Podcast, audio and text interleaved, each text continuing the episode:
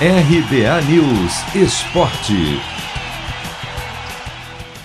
Depois de muita polêmica, saiu a tabela da Copa América no Brasil.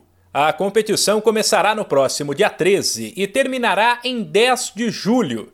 Serão ao todo 28 partidas.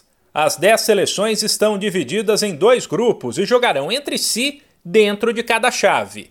De um lado estão Brasil, Colômbia, Venezuela, Equador e Peru e do outro Argentina, Uruguai, Paraguai, Chile e Bolívia. Apenas o lanterna de cada grupo ficará fora das quartas de final. O jogo de abertura será no estádio Mané Garrincha, em Brasília, no dia 13, domingo que vem, entre Brasil e Venezuela. Na primeira fase, a seleção ainda joga contra o Peru, no Newton Santos, no Rio de Janeiro, dia 17, contra a Colômbia, dia 23, no mesmo estádio, e contra o Equador, dia 27, no Estádio Olímpico, em Goiânia.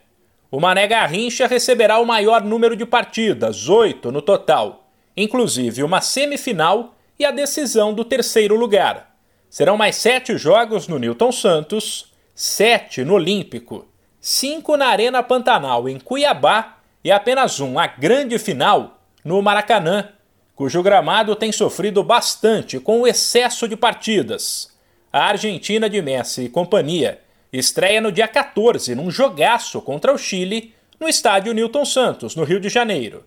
Quatro dias depois, ela fará um clássico contra o Uruguai em Brasília.